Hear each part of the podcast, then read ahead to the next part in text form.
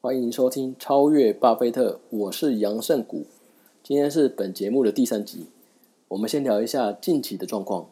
针对公债殖利率上升的问题，美国联储会主席鲍尔为了确保避免市场过热的情况下，那么实际上看来市场真的是热钱涌进股市，真的是太过热了，所以而提高公债殖利率，它的后果就是股市会向下的修正。但我认为。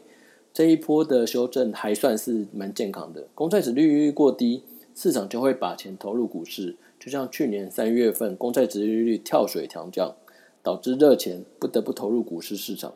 我认为公债值利率在未来只要在两趴左右都是合理的范围。那么另一个话题就是，其实这在一月份的时候就已经发表过了啦，就是特斯拉在一月份，今年一月份的时候买进了十五亿美金的比特币，其实。这在特斯拉呢？特斯拉总市值占不到一趴的总市值。那马斯克还算聪明。那比特币到底要怎么用呢？像我们想想看，黄金是可以带着，比特币可以带着吗？没有啊。比特币它是虚拟货币。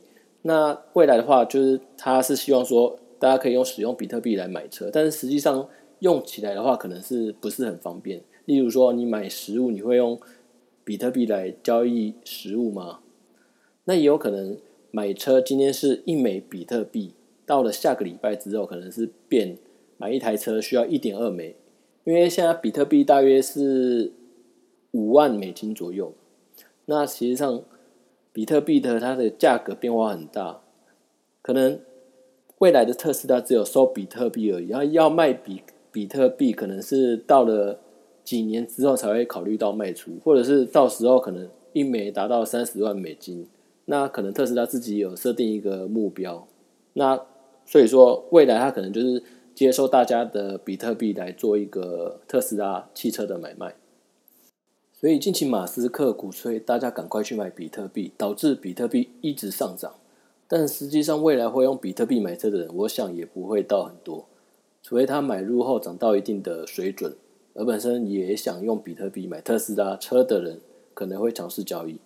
那我们就看看二零二一年后续会有哪些企业会投入比特币的市场。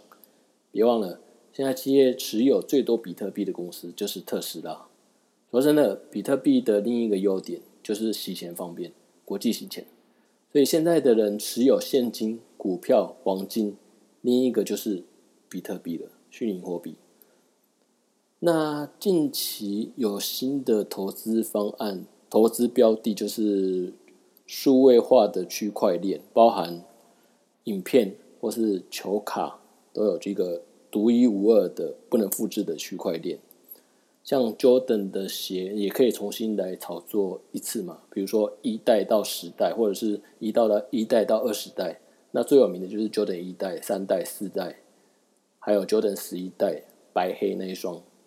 限量鞋，那么包含一些 Jordan 以前的灌篮影片，也可以做一个区块链整合，然后球卡再发行签名，或者是有 Jordan 签名档的这种没办法复制的区块链来做一个投资，重新一个销售。比如说，他这一双一代的 Jordan 限量鞋，好了，他做一千个档案，这一千个档案是分别从一。一二三四一直到一千一千号这样子，那么炒作的人可能会说啊，这双 joy 一代的一号的第一双鞋的档案是最有价值，或者是我们华人最喜欢的六百六十六号，或者是八百八十八号这种限量的区块链，那之后可能未来的涨势又是另外一种新的价格，那也是一个新的题材来炒作。那么，另外，欧洲罗浮宫的名画是不是也可以加入一些炒作的话题？比如说，毕卡索限量发行的区块链画作，那也可以重新整合之后在市场上发售，然后来做一个炒作的模式，我们就拭目以待。那么，回到今天最重要的主题，我们今天要介绍的是电商最大的龙头亚马逊。美股代号 AMZN，它是从线上书店起家的。那近年来有最大的收购，就是在二零一七年有收购了全食超市，花了一百三十七亿美元。那么全食超市它是做什么呢？它是主要是做有机概念食品，在美国、加拿大、英国，它都各有分店。那么，另外在二零一六年的时候，亚马逊宣布推出新技术无人商店 Amazon Go 的概念，它是主打买东西不用排队，就直接结账，拿了就走的概念。系统则会侦测到顾客买买东西的行为，然后与位于亚马逊账户中扣款。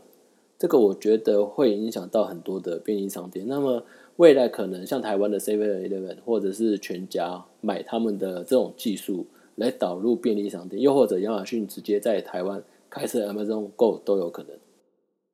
亚马逊为什么这么厉害呢？因为他们有自己的物流系统，还有大型集货仓库。另外，目前正在努力发展的电动车，光是这一点就打败了许多传统市场，像快递业的 FedEx，又或者是 UPS。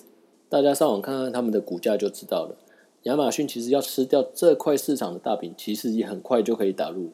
另外，亚马逊还有串流影片 Amazon Prime Video，还有购物消费的大数据，人类在什么情况下消费，买了什么，又是又买了什么，也会有推荐的商品，使客人再度消费。那么，科技带来人们不出门，人类越来越懒，想吃食物就叫 Uber，租片子，租 DVD。就上 Netflix 看影片。我们买股票不要放空，这就是买美股的最重要性。也不需要做波段，只需要长期持有，两三年后会看到很好的成绩。那我们来看一下亚马逊这只股票的发展，从两千年六十四块钱左右，两千年年初到二零二一年两千九百五十左右，其实它在前前几个月有到三千五百点左右。那我们看一下到两千九百五十一点的这段期间，大概成长的是有。四千五百 percent，那年复利算下来大约有二十 percent 左右。那所以是这只股票是我本集推荐的美股。好，本节目就到这边，欢迎你的留言，拜拜。